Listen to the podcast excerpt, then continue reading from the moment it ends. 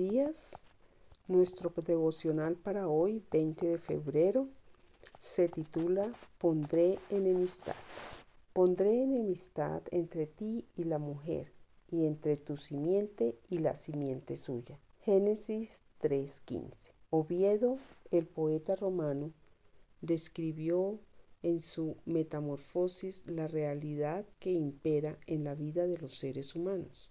Me arrastra involuntariamente una nueva fuerza y una cosa deseo, la mente de otra me persuade. Veo lo mejor y lo apruebo, lo peor sigo. Varias décadas después de Oviedo, el apóstol Pablo presentará un cuadro similar en Romanos 7, 15 al 24. En esa discutida sección de una de sus epístolas más famosas de Pablo, usando la primera persona del singular, dice, no hago lo que quiero, sino lo que detesto. Versículo 15. El querer el bien está en mí, pero no el hacerlo. Ver versículo 18. No hago el bien que quiero, sino el mal que no quiero. Versículo 19. Según el hombre interior, me deleito en la ley de Dios, pero veo otra ley en mis miembros que se revela contra la ley de mi mente y que lleva cautivo a la ley del pecado que está en mis miembros. Versículo 22 y 23. Y finalmente derrotado y agonizante declara, miserable de mí, ¿quién me librará de este cuerpo de muerte?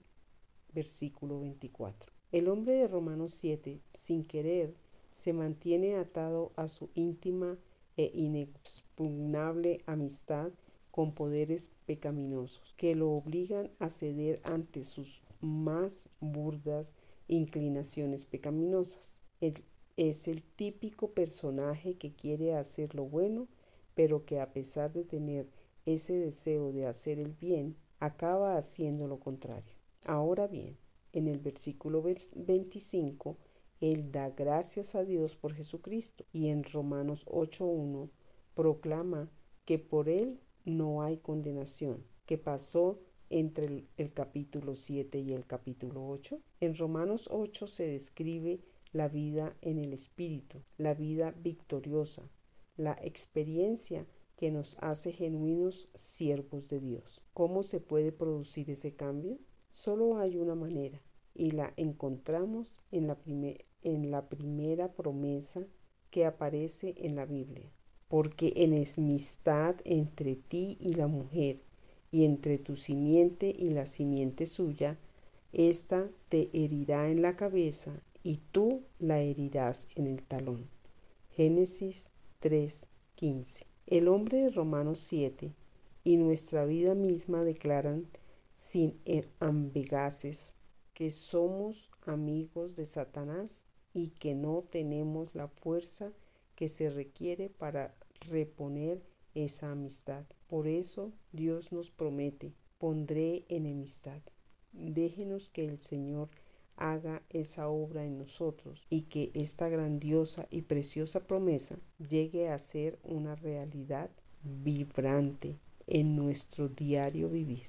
Oremos. Padre nuestro que estás en el cielo, queremos darte gracias, Señor, por esta promesa que tú nos das, de que tú podrás enemistad entre nosotros y el enemigo. Te pedimos, Padre, que nunca nos abandones y nos, nos sigas ayudando a caminar contigo de tu mano, porque todo te lo pedimos en el nombre de nuestro Señor Jesucristo. Amén.